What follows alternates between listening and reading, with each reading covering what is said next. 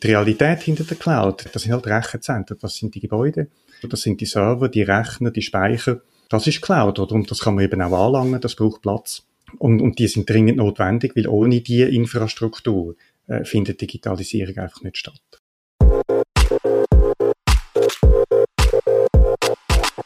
Ohne Infrastruktur keine Digitalisierung. Aber wie steht es denn um unsere Infrastruktur? Haben wir den Arbeitsplatz, den wir brauchen? Gibt es die richtigen Mobilitätsangebote und sind Datenleitungen dick genug? Das diskutieren wir in den nächsten drei Episoden vom E-Zürich Polit Talk und in einem Live-Panel. Ich bin Nico Leuenberger und mein erster Gast ist der Christian Grasser. Er ist Geschäftsführer bei ASUT, dem Schweizerischen Verband für Telekommunikation. Herzlich willkommen, Christian. Salut Nico, hoi. Wie hat sich dort die Pandemie, die wir jetzt haben, auf deine persönliche Arbeitsweise ausgewirkt? Ich denke, Homeoffice ist ganz klar die dominierende Arbeitsform gewesen. Wir haben relativ früh auf Homeoffice umgeschaltet und, und ich habe wahrscheinlich die Anzahl Meetings, die ich dann in den ersten beiden Jahren nicht daheim geführt habe, an einer Hand abzählen. Von dem hat sich das Arbeiten komplett, äh, komplett geändert in dieser Zeit. Und bist du bei der Infrastruktur je an eine Grenze gestoßen, wo du gefunden hast, das funktioniert jetzt nicht, das finde ich mühsam, das bräuchte ich? Infrastrukturmäßig gar nicht. Also wenn du jetzt von Internetanschlüssen oder, oder auch Mobilfunk äh, an die Themen denkst, dass es immer hervorragend funktioniert. Äh, verblüffend und eindrücklich habe ich immer gefunden, wie schnell sich die Instrumente, die Tools weiterentwickeln. Oder mhm. fast jede Woche hast du irgendwo ein Software-Update bekommen. Und dann haben vor allem die, die Online-Conferencing-Tools, die haben jede Woche irgendetwas neu können, mehr können. Und man hat wirklich gespürt, wie schnell äh, die Firmen dran sind, die, die Tools zu optimieren, besser zu machen. Und das habe ich enorm gefunden. Und die Arbeit beim Verband hat sich die auch gleich schnell gewandelt. Weißt, es muss ja auch da hat, hat eine komplette Umstellung müssen stattfinden. Ist das, ist das auch so schnell und reibungslos gegangen? Ähm, es, es, ist schnell gegangen, es ist, ich sag mal, auch reibungslos gegangen, aber es hat natürlich eine extreme Arbeitslast mit sich gebracht. Und wir machen das Verband jedes Jahr äh, Fachkonferenzen, Tagungen, und eine Zeit lang war unklar gewesen, können wir die überhaupt machen oder nicht. Wir haben Teilanlässe müssen, müssen absagen, dann ist die Arbeit quasi vergeben gewesen. Äh, Teilanlässe haben nachher Hybrid durchgeführt und das gehört mir immer wieder, die hybriden Anlässe, das tönt so harmlos. Faktisch tut man zwei Anlässe parallel organisieren und das mit, der gleichen, mit dem gleichen Team und die Arbeitslast hat da deutlich zugenommen im Vergleich zu vorher und vermutlich auch zu vergleichen mit, mit nachher dann. Aber ich glaube ja, da sind wir uns wahrscheinlich alle einig, ganz zurück zur Vorpandemie wird es nie geben. Gewisse Sachen werden bleiben, die Arbeit von der Zukunft wird eine andere sein.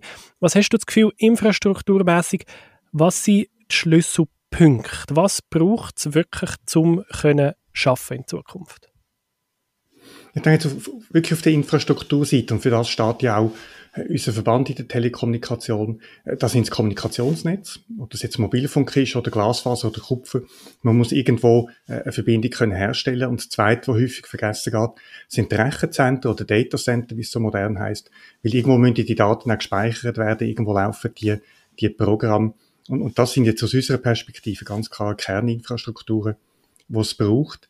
Wenn man Infrastrukturen breiter denkt, an Bildung, an Gerät, wo man daheim hat, bis zum eigenen Büroarbeitsplatz oder Schreibtisch, äh, dann geht es natürlich noch viel weiter. Das Erste, was du gesagt hast, ist Internet, eben äh, Glasfaser auch. Ich habe ja gestaunt, weil ich zu Winti mit in der Stadt gewohnt. Da haben wir das gehabt. Nachher sind wir in einen kleinen Krachen rausgezügelt, äh, ganz im Nordosten vom Kanton Zürich. Wirklich ein kleiner Weiler. Und gleichzeitig, wie wir dort eingezogen sind, haben die dort Glasfaser reingezogen. Und dann habe ich gefunden, ja gut, also wenn es da außen schon Glasfaser hat, ähm, ja, finde find ich eigentlich noch cool. Ist da die Arbeit gemacht bei uns? Ja, ich denke, wir sind mit in dem, in dem Prozess drin. Oder wenn, ich, wenn man sich überlegt, was ist eigentlich eine Glasfaserverbindung, dann redet man häufig von Fiber to the Home. Das ist wirklich die Glasfaser, die bis in die Steckdose die Wohnung geht.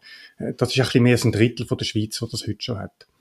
Äh, was man aber häufig vergisst, ist, dass jede Technologie heute irgendwo auf einem Abschnitt Glasfaser drin hat, ob das nur bis zu der Zentralen ist oder bis zu der Mobilfunkstation oder bis zum äh, Container in der Straße oder bis zum Keller.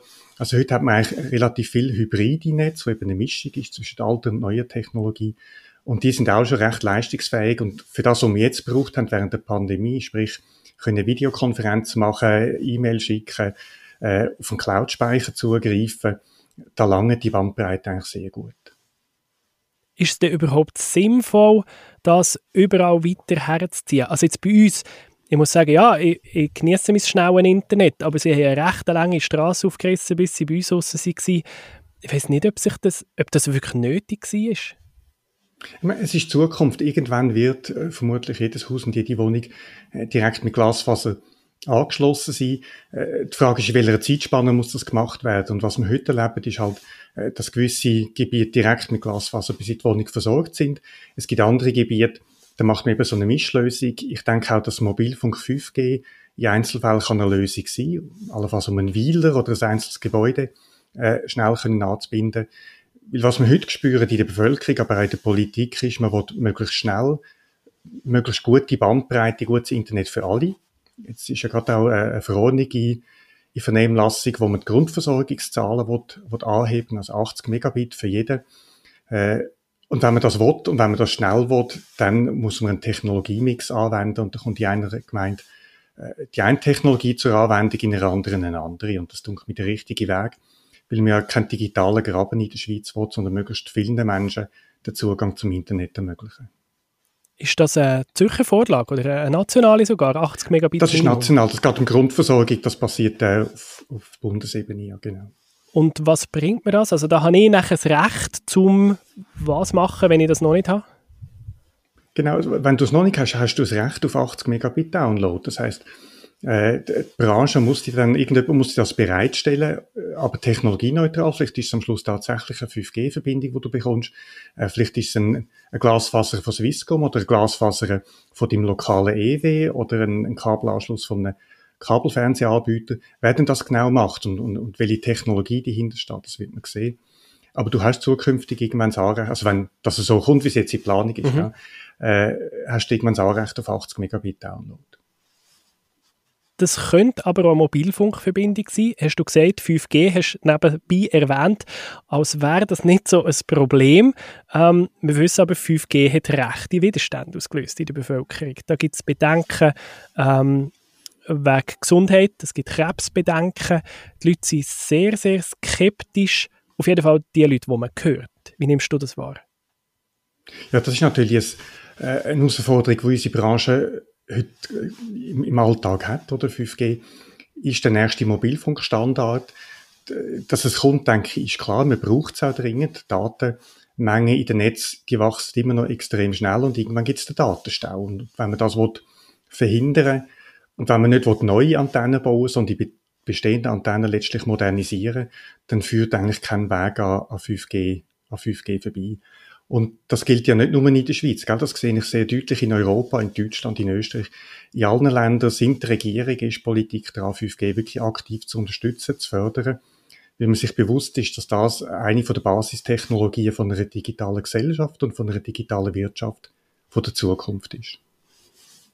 Aber trotzdem sind rechte Bedenken um. Und es gibt ja Studien, recht viel zitierte Studien, eine von Italien, eine aus den USA, wo mit Müs probiert hat, die auf diesen auf Frequenzen beschallt hat. Ähm, und dort hat man gemerkt, ja, das Krebsrisiko kann man nicht komplett ausschließen. Das Risiko komplett ausschließen, das kannst du bei keiner Technologie und, und nirgends mehr. Äh, was, was man aber auch muss sehen, und das geht häufig vergessen, dass äh, vermutlich Mobilfunk eine von der besten untersuchten Technologien ist, oder der moderne Mobilfunk ist für rund 20, 21 Jahre eingeführt worden. Und die Diskussion um mögliche Risiken, mögliche gesundheitliche äh, Auswirkungen, die hat es von Anfang an gegeben und seit Anfang an hat man auch geforscht, immer wieder geforscht, Studien gemacht, äh, die miteinander verglichen. Äh, bezüglich Krebs ist jetzt gerade, glaube vor zwei, drei Wochen ist eine neue Studie äh, publiziert worden, eine europäische, die sehr gut gemacht ist, wo jetzt zum Schluss kommt, äh, bei Kindern und Jugendlichen, die sehr früh angefangen haben, drahtlose Geräte zu brauchen, äh, gibt es kein erhöhtes Krebsrisiko beispielsweise. Und Schlagziele in der Sonntagspresse war, Krebs- und Mobilfunkrisiko ist vom Tisch. Also da, die, die Aussage gibt es natürlich auch. Aber was wir natürlich sehen, ist, dass Studien, die irgendwo einen Effekt finden, werden immer viel prominenter, äh, über die wird prominenter berichtet in den Medien, über die wird mehr geredet, als über all die Studien, die nichts finden oder die Entwarnung geben. Und darum ist es aus unserer Sicht sehr wichtig, dass man sich dann eben auf Gesundheitsbehörden verlässt, sei das in der Schweiz oder international, die regelmäßig einen Vergleich machen zwischen allen Studien, die, die gemacht worden sind, und dann zu einer Schlussfolgerung kommen. Und dort ist man heute eigentlich am Punkt, dass gesundheitliche Beeinträchtigungen, wenn Grenzen eingehalten werden, und das werden sie in der Schweiz, letztlich nicht beleidigt sind. Wie fest siehst du als Aufgabe auch vom Verband für Telekommunikation, um da informieren, um eben nicht nur, nicht nur investieren in die Hardware und in den Ausbau, sondern auch in Information? 5G ist ja so komplex, oder? Das ist ganz klar eine Aufgabe äh, von unserem Verband und das machen wir über verschiedene Kanäle. Äh, sechs, dass wir, wir haben regelmäßig Faktenchecks gemacht in den letzten Jahren, wo wir auch publiziert haben, wo wir den Medien zugeschickt haben. Ich bin regelmäßig an Informationsveranstaltungen gegangen in den Kantonen, in den Gemeinden, um im direkten Dialog letztlich mit der Bevölkerung äh, über die Fragen zu diskutieren. Wir sind in den Medien präsent. Ich denke, die Informationsaufgabe, die haben wir ganz klar und die nehmen wir auch wahr was ich dabei häufig feststelle, ist eigentlich, dass, und das ist nicht nur das Mobilfunkproblem, oder? Dass, wir haben in der Schweiz sehr gute Infrastrukturen, aber man will sie nicht mehr sehen. Und der, der Widerstand gegen Mobilfunkantennen, der ist jetzt bei Windrädern genau gleich, oder? Oder wenn heute die SBB würde eine neue äh, Eisenbahnlinie planen oder irgendwo neue Straßen gebaut werden oder eine Kirchverbrennungsanlage oder die ist mal in Zürich mit in der Stadt gestanden, Josefstraße, jetzt wird sie abgerissen die Vorstellung, dass man heute mit in der Stadt eine Infrastruktur könnte bauen das ist, äh, das ist nicht mehr akzeptiert. Man will die beste Infrastruktur, das ist die Erwartungshaltung, aber sie sollte wenn möglich unsichtbar sein. Und das geht halt bei den Antennen nicht, oder? Die kannst du nicht im Boden vergraben. Die müssen sichtbar sein, sonst funktioniert sie nicht, oder? Weil die, die Strahlen, die Informationen müssen ja in die, in die Breite gehen, in die Fläche gehen, die muss man können senden. Und da haben wir halt einen, einen Widerspruch zwischen der, etwas, was sichtbar ist, wo die Leute nicht wegschauen können und dann halt Einsprache dagegen machen und der Notwendigkeit, dass es die Antenne braucht. Ja, das ist eine spannende Beobachtung. Wir brauchen immer mehr Infrastruktur, aber wir haben sie nicht gesehen. Ich habe das Gefühl, früher ist man stolz gewesen, also jetzt vor 100 Jahren ist man stolz gewesen, wenn diese Bahn ist, äh, man hätte sie auch nicht mit im Dorf wollen, logisch, aber man hat gesagt, hey, da haben wir etwas geschafft, die Industrie, die, die, unsere Schweizer Industrie, die kann so etwas. Und heutzutage will man das nicht mehr sehen. Was hast du das Gefühl, woher kommt das? Ich denke, das ist schon, die Anspruchshaltung hat sich dort geändert. Es ist vielleicht auch ein, ein Erfolg vom, äh, wie soll ich sagen, vom, vom Wohlstand, den wir haben. Wir können es uns auch leisten, oder? Wir haben, äh, die Städte sehen heute anders aus, als sie noch vor 20, 30, 40 Jahren ausgesehen haben. Die Industriequartiere sind zu Wohnquartieren geworden. Wir haben kein lautes Gewerbe mehr. Wir haben auch eben keine Infrastruktur mehr. Wir wollen immer weniger Verkehr haben. Also das Leben in der Stadt wird, wird beschaulicher, wird ruhiger.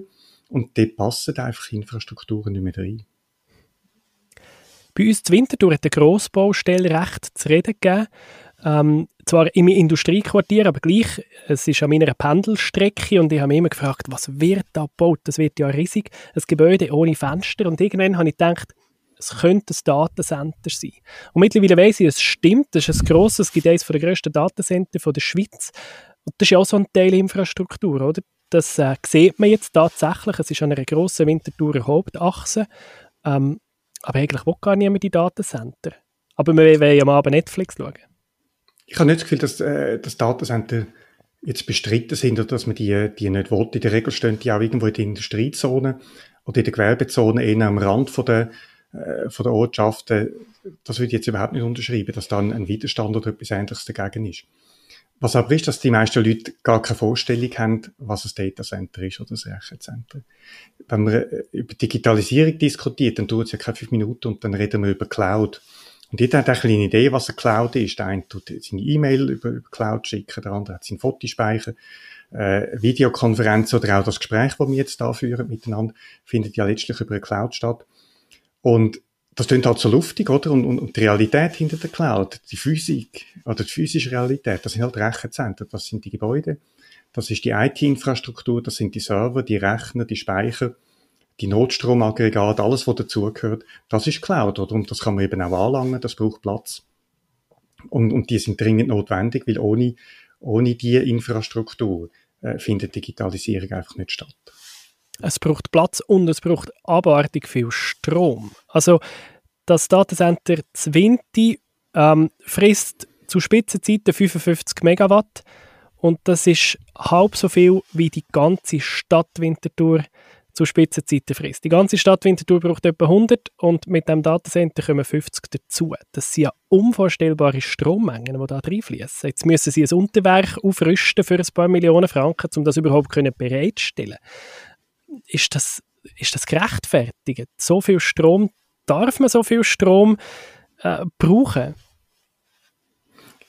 Das Interessante ist, wenn ich die Stromstatistik schaue vom Bund, oder, wie sich der, der Stromverbrauch jetzt generell von der ganzen IT, aber auch Unterhaltungstechnologie, und da gehört dann die Rechenzentren auch irgendwo dazu, äh, entwickelt hat in den letzten Jahren, dann ist das eben nicht dramatisch angestiegen. Also man könnte eigentlich denken, mit der Digitalisierung, mit der Art und Weise, wie wir heute Computer, Tablet, Smartphone, Fernsehen, Setup-Boxen, was auch immer nutzen, müsste eigentlich der Stromverbrauch explodiert sein, und das ist er nicht.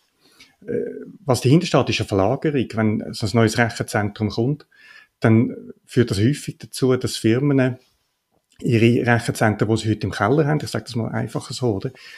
In, in das moderne, effiziente Rechenzentrum verschieben. Das braucht dann eben pro Rechenleistung deutlich weniger Energie als vorher. Und auch wenn jetzt die Zahl für Winterthur sehr groß ist, kann das insgesamt dazu führen, dass eben weniger Strom gebraucht wird. Und von dem her sind die Rechenzentren äh, denke ich, gute Sache. Wir haben auch mal eine, Studie zu dem Thema machen lassen, zusammen mit dem Bundesamt für Energie. Wir haben das angeschaut. Und es ist halt wirklich so, dass die modernen Rechenzentren viel weniger Strom brauchen zum Kühlen, zum Heizen, für den ganzen Betrieb rundherum. Und von dem her sind, äh, ist das eben auch energetisch letztlich die richtige, die richtige Lösung und der richtige Weg. Was mich aber da ein bisschen irritiert hat in diesem konkreten Fall, ist, dass es kein Konzept gegeben hat für die Abwärme. Also man fragt sich jetzt, was Datacenter schon fast in Betrieb ist, was machen wir mit dieser Wärme? Weil ja die ganzen 55 Megawatt schlussendlich, nachdem sie geschafft haben im Datacenter, sind sie Wärme. Und offenbar hat sich niemand vorher, ich sage jetzt nicht, es hat sich niemand überlegt, aber man hat nicht geschafft, irgendwie ein Konzept zu erstellen, wo man etwas machen mit dieser Wärme. Wieso ist das so schwierig? Ich denke, das ist, das ist ein Thema, das weitergeht als das Rechenzentrum. Das gilt ja letztlich auch für jede Grossbäckerei oder jeder, ja, jeder Betrieb, der Abwärme generiert. Und ich glaube, gerade jetzt mit der Energiestrategie, auch die Abstimmungen, die wir in Zürich hatten, wo man immer mehr das Bewusstsein hat, dass man letztlich mit sorgsam mit Energie umgehen äh, wird man zukünftig müssen genau in die Richtung schaffen und sich überlegen, wie kann man Wärmenetz bauen, wie kann man Wärmenetz betreiben. Und was natürlich klar ist, wenn am Schluss jemand das Rechenzentrum baut, dann kann nicht der Betreiber ein Fernwärmenetz für eine ganze Gemeinde bauen. Also das ist weder seine Aufgabe, noch kann man das irgendwo finanzieren. Aber dort, wo das Fernwärmenetz hat, kann man sich natürlich sehr gut überlegen, kann man das dort anschliessen. Und dann gibt's aber tausend kleine äh, Details und Rahmenbedingungen. Stimmt das Wärmeniveau? Also ist die Wärme überhaupt genug warm, die dort rauskommt? Jetzt im Vergleich zu einer Kirchverbrennungsanlage, die sehr hohe Wärme liefert. Ja, aber das Rechenzentrum am richtigen 24 so Grad oder so. Das ist sehr Niedertemperatur, mhm. oder? Also da gibt's, man muss wirklich anschauen, ob es sich lohnt. Aber du triffst den Nagel auf den Kopf, oder? Die Abwärme ist ein Thema und, und an dem schaffen genau die grossen Rechenzentren, dass sie durch äh, clevere Algorithmen, durch moderne Kühlungssysteme äh, probieren, eben möglichst wenig Strom zu verbrauchen, um letztlich die, die Computer und, und Speicher zu kühlen. Hast du das Gefühl, sind die Anreize genug gross? Oder ähm, sagt man ja, man, man, kann viel Geld verdienen mit so einem Datacenter. Die Leute wollen ja die Cloud nutzen, beruflich und privat. Ähm, und der Strom ist ja um, machen wir uns nicht so viel Sorgen. Ich, ich glaube, das Bewusstsein ist ganz groß. Also wenn ich mit Betreibern von Rechenzentren, aber auch mit Lieferanten vom Equipment äh, diskutiere und rede, dann ist Energieeffizienz, Stromverbrauch ist immer eines der Top-Themen, wo diskutiert wird. Also ich denke, der, das Bewusstsein, dass man da muss effizienter werden, dass weniger Stromverbrauch besser ist, das ist ganz klar da. Äh, von der ASUZ selber sind wir dran, zusammen mit äh, der ETH in Lausanne, mit Firmen aus der Branche, mit anderen Verbänden, gerade zum Beispiel auch ein Label äh, auf den Markt zu bringen, wo man effiziente Rechenzentren kann auszeichnen kann, damit man eben auch auf dem Markt von außen sieht, das ist ein effizientes Rechenzentrum. Und dass wir das überhaupt dann können Füße treiben und jetzt am Markt bringen, zeigt ja auch, dass das Bewusstsein für die Frage tatsächlich da ist. Mhm. Und nicht zuletzt, ich meine, es ist Wirtschaft, oder? Jedes Kilowattstunde, das ein Rechenzentrum nicht braucht, spart es Geld. Also es ist auch, das ist wirklich Win-Win, äh, wo auf beiden Seiten spielt. Und lustigen Vorschlag gibt es ja bei uns jetzt. Winterthur wartet ja seit, ja, es ist mehr als ein Jahrzehnt, ähm, wo die Stadt wartet auf ein zusätzliches Hallenbad. und da ist nie zustande gekommen, ist immer gescheitert. Und jetzt hat die SP plötzlich einen Vorstoß eingereicht, ja, komm, wir bauen das Hallenbad neben dem Datacenter, dann können wir es gratis heizen. Also plötzlich kommt in so eine Infrastruktur zustande, kann sich das gegenseitig befruchten. Also in, in hat das Rechenzentrum von der, äh, ich weiß den Namen gar nicht mehr richtig, Ostschweiz heisst oder SAK, äh, die haben eine Käserei neben dem Rechenzentrum. Die ganze Wärme geht in die Käserei, die ist relativ intensiv, äh, energieintensiv, die brauchen Wärme mhm. für Käseproduktion. Und der geht Abwärme ist genau so ein Fall, so ein Beispiel. Oder wenn es aufgeht, wenn man da eine Lösung findet, wo beides näher beieinander ist, dann ist das natürlich super. Wo siehst du jetzt noch die grössten Baustellen, wenn wir jetzt die Infrastruktur, wenn wir jetzt den Fokus wieder aufmachen auf die ganze Infrastruktur, wo ist die grösste Baustelle, um in Zukunft noch besser zu arbeiten? Die Baustelle jetzt aus, aus Branchensicht ist ganz klar der 5G-Ausbau. Ja. Das wird total unterschätzt, weil es Betreiber, die Mobilfunkanbieter bis heute geschafft haben, dass wir eigentlich immer eine gute Versorgung haben. Oder? Das Handy, das Tablet, das funktioniert in der Regel und niemand fragt sich, wieso das so gut funktioniert. Und jetzt kommen die Anlagen langsam an Anschlag. Und wenn man jetzt nicht modernisieren kann, dann ist mittelfristig gibt es einen Datenstau und Qualitätseinbußen. Und ich habe vorher schon gesagt, was ich beobachte in Europa, in, in Deutschland, also dort wird aktiv mit Geld geholfen von der Regierungen, vom Staat, dass die 5G-Technologie schneller ausgerollt wird, schneller angeboten wird, weil man wirklich sieht, äh, das ist ein Treiber von, von der Digitalisierung, von der Zukunft.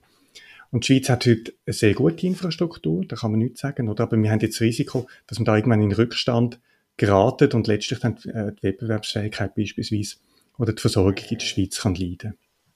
Also du würdest dir mehr Unterstützung noch ein bisschen wünschen?